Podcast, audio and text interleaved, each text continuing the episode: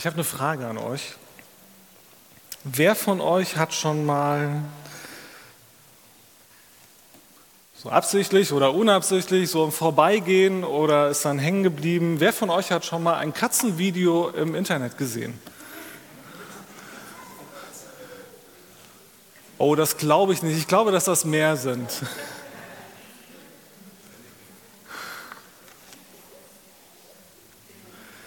Wer von euch hat sich diesmal nicht nur so im Vorbeigehen in der Tagesschau, sondern ganz bewusst Bilder vom James Webb Weltraumteleskop angesehen? Oh, das sind doch mehr, als ich dachte.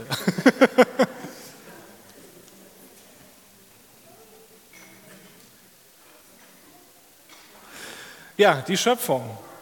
Beides gehört irgendwie dazu.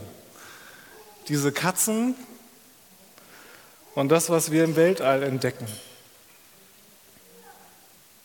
Und dass wir dann darauf reagieren, das ist dann, ja, was ist das?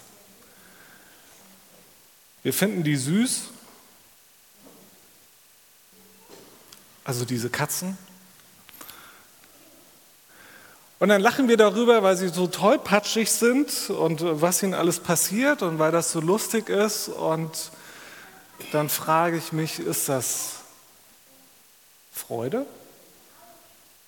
Oder ist das nicht vielleicht doch ein bisschen mehr Schadenfreude?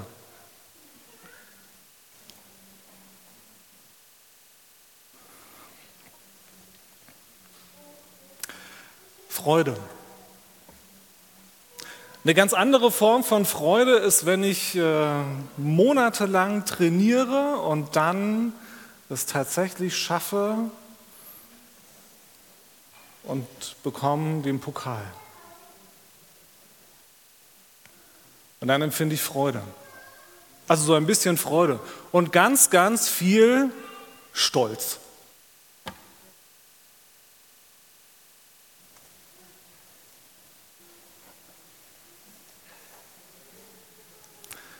Wenn wir essen. Irgendwas richtig, richtig Leckeres. Dann nennen wir das Gaumenfreude.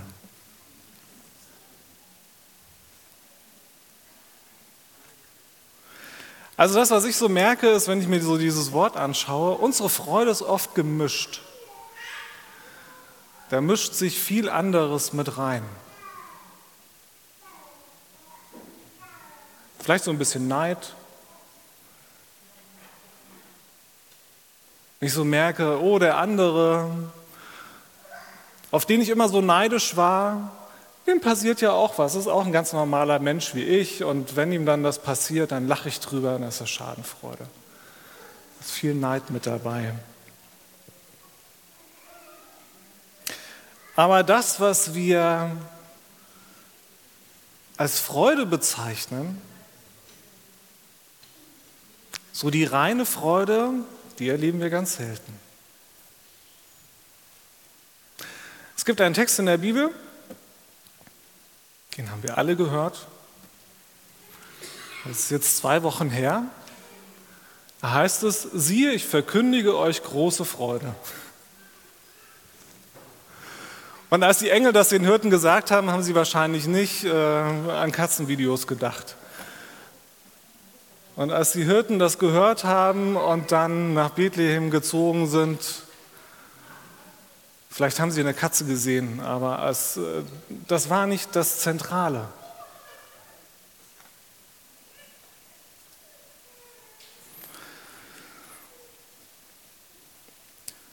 Wenn wir uns die Schöpfung anschauen, dann entdecken wir vielleicht, ich wünsche uns das, die Handschrift Gottes dass wir sagen, das, was wir da sehen, das ist so was Besonderes, dass da muss mehr dahinter stecken. Da muss jemand dahinter stecken, der das geschaffen hat und haben damit Grund zur Freude. Was wir dann oft nicht sehen oder was wir vielleicht doch auch sehen, wenn wir in die Schöpfung schauen, das beschreibt Paulus, wenn er sagt, die Schöpfung ist genauso wie wir der Vergänglichkeit unterworfen. Römer 8 schreibt er das. Sie ist der Vergänglichkeit unterworfen und hofft genauso wie wir seufzend auf die Erlösung. Wenn wir über Erlösung nachdenken, ist das unser erster Gedanke? Dass wir an das Weltall denken, an irgendwelche Sterne, die in sich zusammenfallen?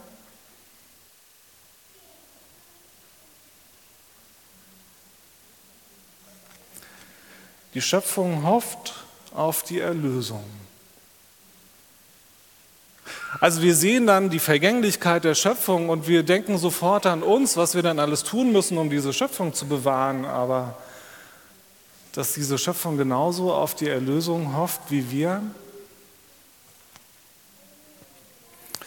Bei Erlösung denken wir oft und bei dem, was Gott tun will, wenn er wieder alles wiederherstellt, denken wir oft vor allen Dingen an uns. Wir wollen ja erlöst werden. Unser Leben soll wieder in Ordnung sein. Wir sind die, die sagen, unsere Beziehungen, die zu Gott und die zu unseren Mitmenschen, die sollen wieder gut werden.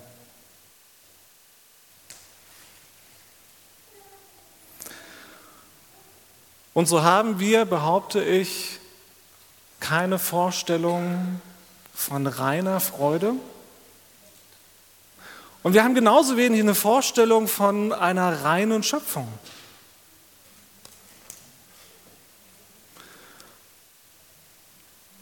Und jetzt ist das unser Thema.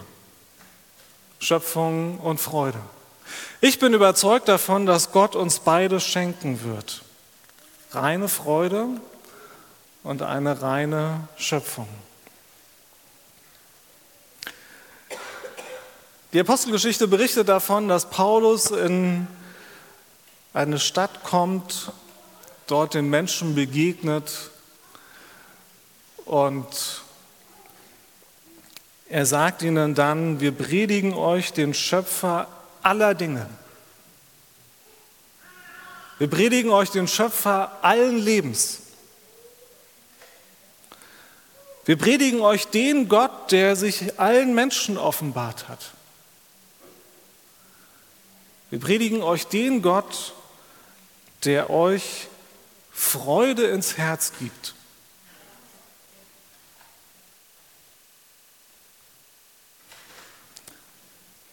Und den Menschen in dieser Stadt, denen geht das genauso wie wir, wie uns. Sie stehen da wie wir und sagen, das kann nicht wahr sein, was du uns erzählst. Das ist, so weit können wir gar nicht gucken, was du da redest. Wir sehen nur dich. Du bist doch der, der, der diesen Gelähmten geheilt hat. Du bist doch derjenige, der die Wunder tut. Du bist doch derjenige, der so toll predigen kann. Wir schauen nur das, was wir, was wir sehen, darauf schauen wir. Und Paulus sagt, ich will euch den Blick eröffnen für das, was dahinter ist. Das ist noch viel mehr, Gott ist viel größer. Wir haben auch den Sinn für Gott verloren, dahinter zu schauen, hinter den, auf den zu schauen, der hinter, die, hinter der Schöpfung steht. dass all das, was wir so erahnen, das, wo wir nur so einen kleinen Lichtstrahl sehen und sagen, gibt es vielleicht noch mehr?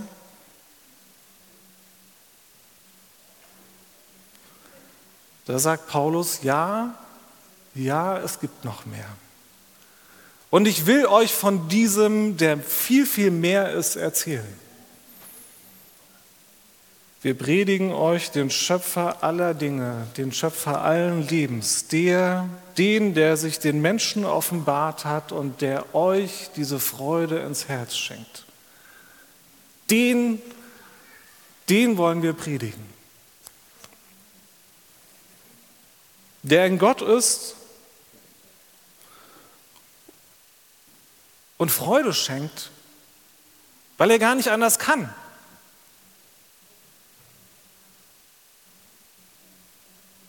Weil er selber die Liebe ist und Liebe einfach Freude erzeugt.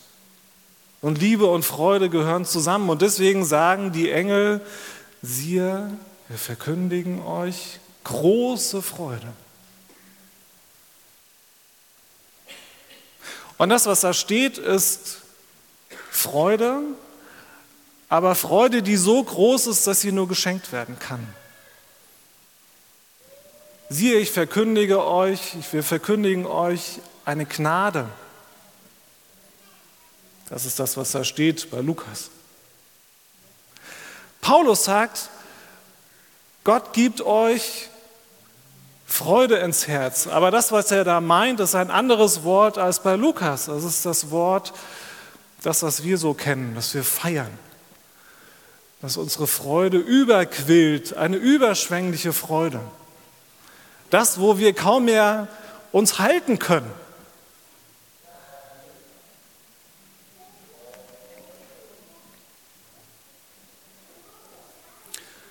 Aber beides gehört zusammen.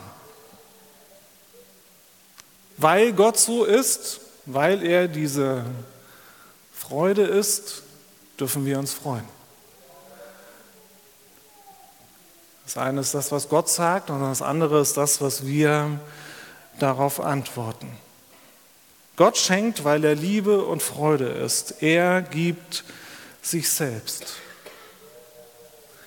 Er ist nicht nur der Schöpfer, er ist nicht nur der Herr weit weg, sondern er ist der Freund, der mir nahe ist. Er ist mein Erlöser, mein persönlicher Erlöser, der in meinem Leben wirkt. Und was machen wir?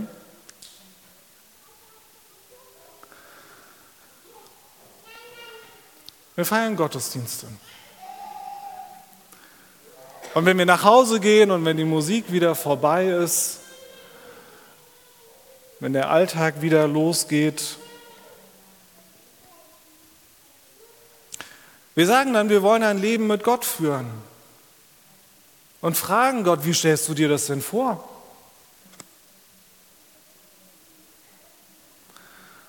Dann fangen wir an, unser Leben zu ordnen. Ordnung reinzubringen und zu sagen, und das soll so sein und das soll so sein und bitte verhalte dich so deine Mitmenschen gegenüber und so deiner Umwelt gegenüber. Und dann stellen wir viele Regeln auf, haben eine ganz wunderbare Ethik und das ist alles gut und schön und dann gehen wir wieder in den Gottesdienst und sagen, und jetzt soll das alles zum Ausdruck bringen und erarbeiten uns eine Liturgie. Und damit das auch für alle sichtbar ist, sagen wir, wir brauchen schöne Kirchen.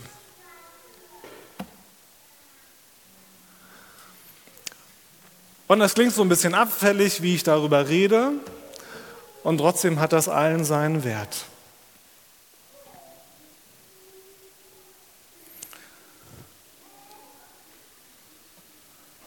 Und gleichzeitig ist all das nichts wert, wenn ich die Freude nicht in mir habe. Wenn ich nicht der Freude begegnet bin, die uns und dieser Welt verkündet wird. Wenn ich keine Antwort in mir habe auf diese große Freude, dann ist all das, was wir so aufbauen, nichts wert. Wir kennen das, Friedrich Nietzsche sagt, die Christen sollen doch bitte Erlöster sein. Ja, das stimmt. Und er spricht genau das Richtige an. Er sagt, wo ist denn diese Freude, die euch verkündet wird? Was löst sie denn in dir aus?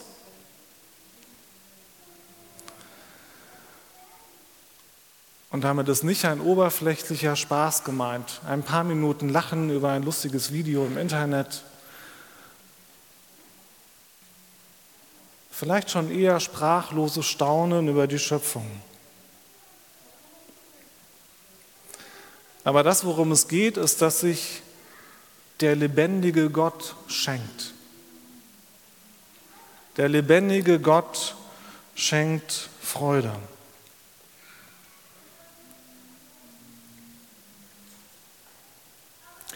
Paulus weist alles, wo die Menschen ihn hochheben wollen, weist er zurück. Und er sagt, ihr Männer, was macht ihr? Wir sind auch wie ihr. Mit demselben Alltag, mit denselben Problemen. Aber wir sind dieser Freude, diesem Gott begegnet. Und davon erzählen wir euch. Von diesem Gott predigen wir. Und dieser Gott hat sich euch gezeigt. Dieser Gott zeigt sich allen Menschen.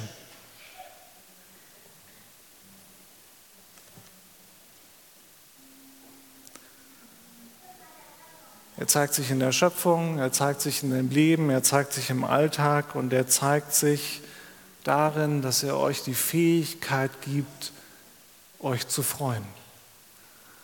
Dass ihr die Fähigkeit habt, zu feiern. Das ist ein Zeichen Gottes, ein Geschenk Gottes. Und deswegen schaut auf Gott. So sagt es Paulus. Ich wünsche mir, dass die Handschrift Gottes zu sehen ist. Und zwar in meinem Leben. Dass ich sie selber entdecke. Dass ich selber immer wieder diese Freude entdecke und dann auch freudig antworten kann. Weil meine Antwort dann wieder von anderen Menschen gesehen wird. So wünsche ich mir, dass ich meinen Gott entdecke. Mein Gott schenkt Freude, weil mein Gott ein lebendiger Gott ist. Und diese Handschrift, so bitte ich ihn, soll in meinem Leben lebendig sein, weil er ein lebendiger Gott ist. Amen.